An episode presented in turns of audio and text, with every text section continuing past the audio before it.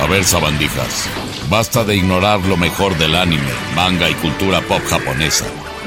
Este es el podcast Okina Kokorotaku con Julio Vélez. Escúchenlo ahora mismo, o si no, los voy a destruir con un Macancosapo.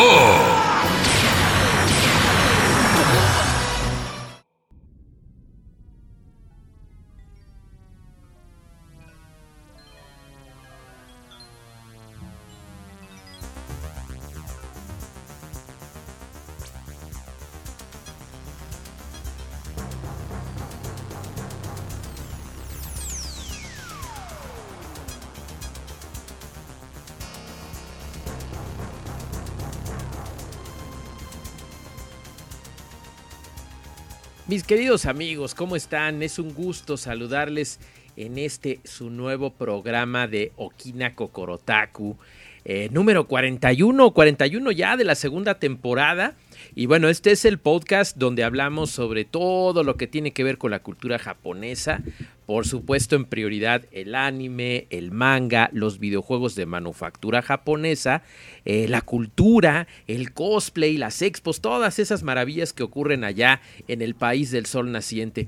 Estamos muy emocionados de platicar con ustedes esta eh, ocasión, mañana, tarde, noche, no importa. Pueden escucharnos en 18 plataformas diferentes, partiendo de Boss Sprout, ahí pueden escucharnos eh, donde ustedes decidan, donde ustedes decidan. Búsquenos en Spotify, en Google, en Apple, en Amazon Music y ahí van a encontrar. Es más, nomás le ponen Okina y ya aparece Okina Kokorotaku. Se pueden suscribir. Yo soy Julio Vélez y también me pueden eh, leer en Twitter, por supuesto. Ahí todo el tiempo estoy a veces hasta en deshoras, arroba Julio Vélez, que es exactamente la misma manera en la que me pueden encontrar en Instagram. Es un gusto saludarles. También pueden leerme en Spoiler Time y en. ¿De qué vamos a hablar en esta ocasión? Bueno, vamos a hablar de anime y vamos a hablar de videojuegos.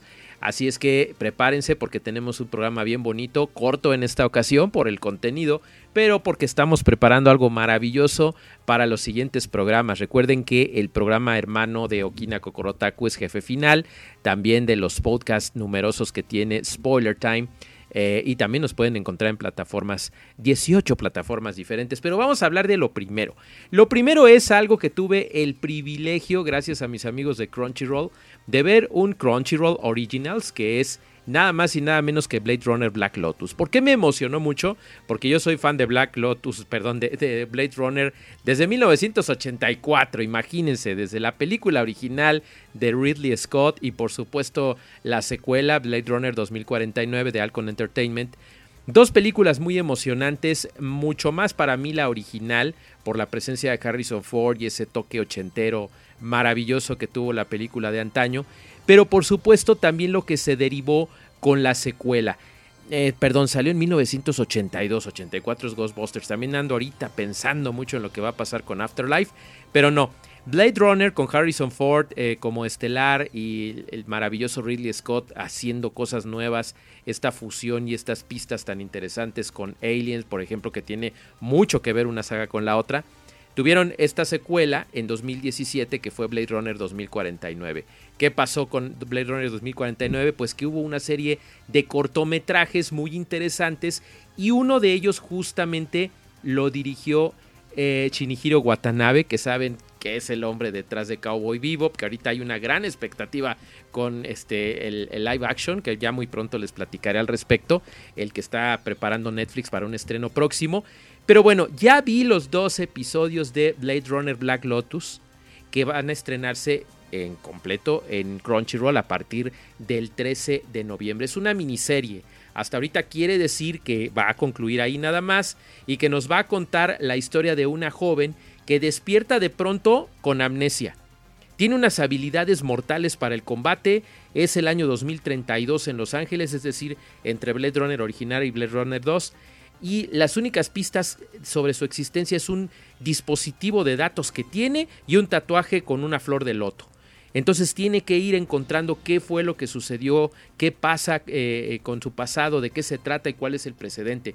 Esto es muy interesante porque eh, esto tiene mucho que ver con lo que Watanabe hizo con uno de los cortos. Recuerden que fue uno de los cortos muy interesantes, Blackout. Y entonces está conectado de alguna manera, pero se va a ver una continuidad. Y lamentablemente a mí lo que me da mucha tristeza es que en diferencia con Blackout 2022, en esta ocasión se trata de animación 3D este, GC, o sea, gráficos por computadora en 3D que es algo que yo, yo, yo en lo personal como otaku soy romántico del el anime en 2D. De repente muchas producciones siento que no se ven tan fabulosas como la experiencia tan maravillosa que ha tenido eh, Japón en realizar animación tradicional. No tiene nada de malo, está muy padre, pero eh, sí siento que eh, Black Lotus me hubiera encantado a mí verla en 2D. Pero se ve buena, sí, se ve buena. La historia está increíble, la historia está muy emocionante. Trae este tema de entrada eh, de Feel You Now de Alessia, Alessia Cara que está muy padre porque es como el toque occidental. Esto es anime, pero lo están haciendo como globalizado para que se sienta esta sensación tan maravillosa que se siente en la saga Blade Runner, que de repente ves cosas chinas, cosas hindúes, cosas japonesas, porque ya es un futuro oscuro donde se han fusionado muchas de las cosas que habían ocurrido. Entonces, los tres episodios se van a estrenar por Crunchyroll este 13 de noviembre. Ya vimos los episodios 1 y 2 eh, con un avance maravilloso. Eh, no les voy a decir con precisión porque no les quiero dar spoilers, pero sí les puedo asegurar que Sola Digital Arts hace un excelente trabajo después de lo que lograron con Ultraman. Eh, el productor creativo Watanabe, por supuesto que hace un maravilloso trabajo. Y Alcon Entertainment cuidando su licencia, ¿verdad? Que es Blade Runner. Tienen que hacerlo bien. La dirección de Shinji Arakami de Appleseed es fabulosa. Kenji Kamiyama también de Ghost in the Shell Standalone Complex, recordarán, le da ese toque futurista oscuro y es algo muy interesante. Lo único que yo pudiera decirles eh, a manera de crítica, crítica constructiva por supuesto, es que en su manufactura, aunque me impresionaron muchísimo los efectos de la ciudad, la lluvia, los reflejos en el agua, las partículas, se ve realista, se ve increíble, te sientes dentro del universo de Blade Runner, los personajes me decepcionaron un poquito porque no se sienten reales, sobre todo en las coreografías de pelea, donde aspectos como el cabello, los ropajes, la, vestimenta, se sienten plásticos, no se sienten naturales como se vería en un anime 2D, ¿me entienden? Eh, eh, yo sé que es muy difícil hacer el rendereo en, 3D en una computadora y sé que también eh, Japón tiene una enorme experiencia manejando la animación pero siento que sí se ve muy diferente a lo que sucede con Arkane, por ejemplo, de Netflix, que no tiene nada que ver, pero es, está basado en League of Legends. La animación es por computadora, pero hay un, hay una, un estilo tipo cómic impresionante. Esto lamentablemente no se alcanza a percibir en Black Lotus, pero queda eh, contrarrestado por una asombrosa historia que forma parte del canon de Blade Runner. Así es que no se la pierdan. Solamente vi dos episodios eh, de los 13 posiblemente más adelante avance y se vea mucho más eh, padre. Y por lo pronto la voz de Arisa Shida eh, como la protagonista, él es totalmente fabulosa. Lo hace increíble como siempre y va a darles un sentido de, la acción y de la oscuridad muy muy interesante y sobre todo muy emocionante si quieres saber más sobre el fabuloso universo de Blade Runner de el señor Ridley Scott. Así es que no se lo pierdan, Crunchyroll lo va a tener disponible a partir del 13 de noviembre. Quiero aprovechar para aclarar una duda. Por ahí se estuvo diciendo erróneamente que iba a estar disponible en HBO Max. No es el caso, es una exclusiva de Crunchyroll. Lo van a poder ver allí. Y lo único que va a pasar es que en Estados Unidos se va a transmitir en, en Adult Swim con el doblaje en inglés. Pero para nosotros en la región de Latinoamérica y los hispanohablantes lo vamos a tener única y exclusivamente por Crunchyroll. No se lo pierdan, se van a emocionar mucho, pero eh, con las medidas que les dije en cuanto a términos de animación. Eh, a lo mejor en los otros episodios mejora, no sé, pero en los primeros dos sí sentí que les faltó un poquito consolidar ese pequeño detalle que les comento. Claro, yo soy muy sangrón, soy muy, soy muy exigente, pero quiero hablarles claro en cuanto a lo que mi opinión humilde respecta. ¿Qué les parece si nos vamos con lo siguiente? Un videojuego de manufactura japonesa que a mí me emociona porque yo lo jugaba hace muchos años y es un deleite volverlo a tener en mis manos. Vámonos con lo siguiente.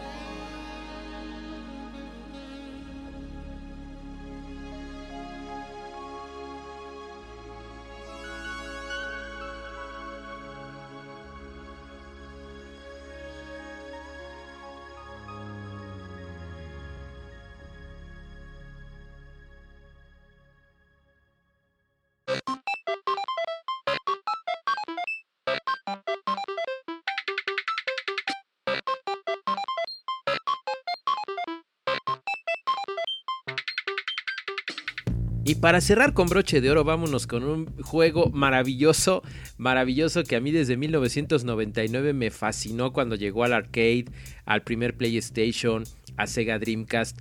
¡Qué barbaridad! Por fin tenemos Mr. Driller Drillland. Es una maravilla porque cuando yo jugué los primeros títulos era una verdadera belleza jugar con el pequeño protagonista y su taladrito. Y ahí estabas con su Sumo Hori haciendo excavaciones. A mí me recuerda mucho a Dick Dog, pero es, es, muy interesante porque sí tiene mucho que ver incluso con su creador eh, Yasuhito Nagaoka, pero sí le quiso dar un giro diferente a Mr. Driller. Las dos franquicias eh, tienen una cierta conexión, pero digamos que espiritual. Pero eh, Mr. Driller siguió prevaleciendo, mientras que Dick Dog, por lo sencillo que era en los años 80, pues ahí se quedó, ¿no? Entonces fue saliendo a tal grado que, aunque no lo crean, a la son de diferentes plataformas, que se acabaron eh, saliendo unas 12 o 13 versiones diferentes para Game Boy Advance, para teléfonos móviles, para GameCube, para Xbox 360, para Wii, bla, bla, bla. Pero aquí lo emocionante es que Mr. Driller Drillland no es un título nuevo de la saga, sino la reinvención del título que salió hace 20 años casi para GameCube. Entonces finalmente llega, desde 2002 llega finalmente y ¿saben qué es lo interesante? Que a menos que lo hayan importado, nunca tuvieron este título en sus manos porque únicamente se estrenó en Japón.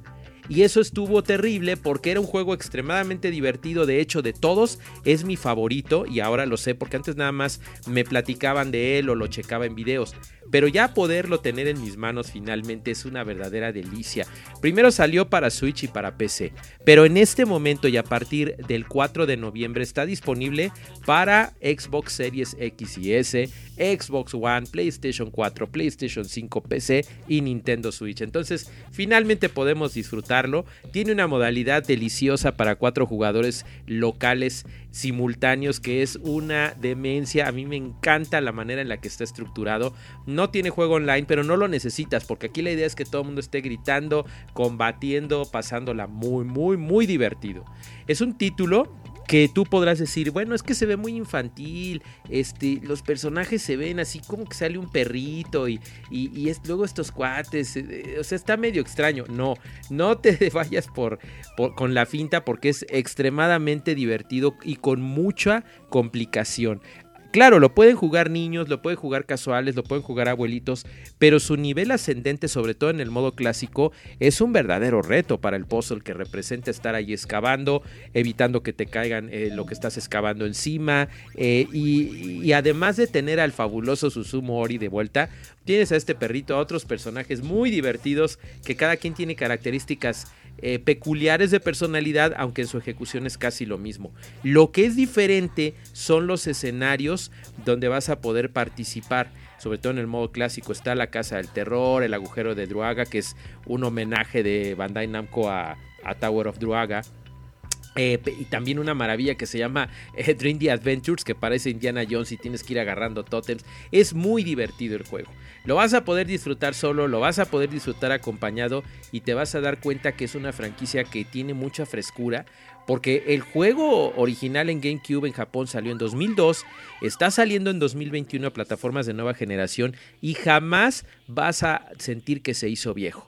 Está muy padre, el comienzo parece un anime de los años 60-70 que es bastante divertido, todo está en japonés pero traducido al español, así es que ahí no te tienes que preocupar de nada, vas a divertirte desde que tomas el control, te juntas con amigos o juegas tú solo. Este tipo de puzzle te va a dar un sentido, una sensación retro, tanto si jugaste Mr. Driller en el 99 como si jugaste Dig Dog muchos años atrás en los 80s pero sobre todo vas a pensar. Es un puzzle que te pone a pensar y eso es algo muy divertido y poco común en los videojuegos de nuestros días. Sí, sí piensas, sí piensas. no estoy diciendo que los videojuegos me voy a parecer presidente de, México, no, no. Eh, sí piensas, sí te invitan a pensar los videojuegos, pero este de puzzle te invita a resolver acertijos de una manera muy interesante. Lo podrás jugar con tus hijos, con tus sobrinos, con tu pareja y esta maravilla de tenerlo en HD, sobre todo en plataformas de nueva generación. No les voy a decir que trae una respuesta áptica increíble y que 4K, no, no, pero la elevación HD se ve muy bonito, te vas a divertir mucho y si lo juegas en Switch con tus cuates también vas a estar en un excelente lugar de diversión. No se lo pierdan, por favor, amigos. De veras, nos divertimos muchísimo, sobre todo en familia, con Mr. Driller Drillland. Se los recomendamos mucho. Es un título barato, cuesta 20 dólares y está muy bien diseñado. Está hecho para varios jugadores, que es algo que pocas veces se ve y que pocas veces se ve un buen título del género de puzzle. ¿Qué les parece si con esta excelente recomendación, Mr. Driller Drillland nos despedimos de Okinako Korotaku número 41. Eh, ahí nos vemos en el juego, ahí nos echamos unas retas. Bueno, este no es online, pero no se lo pierdan. Yo soy Julio Vélez, síganme en Twitter, por favor, arroba Julio Vélez, ahí estamos platicando constantemente, me pueden decir qué les parece y suscríbanse o recomiéndennos con sus amigos. Si ustedes están en Spotify, díganles que también estamos en Amazon Music. Si están en Google, díganles que estamos en, en, iHeartRadio también, por supuesto, con este programa Okina Korotaku cada 15 días. Eh, sincronizándonos también con el otro programa que es Jefe Final que es cada otros 15 días. Los, los podcasts de Spoiler Time son geniales, no se los pierdan. Síganme también leyendo en spoilertime.com y así concluimos con este programa. Cuídense mucho y hasta la próxima, queridos amigos.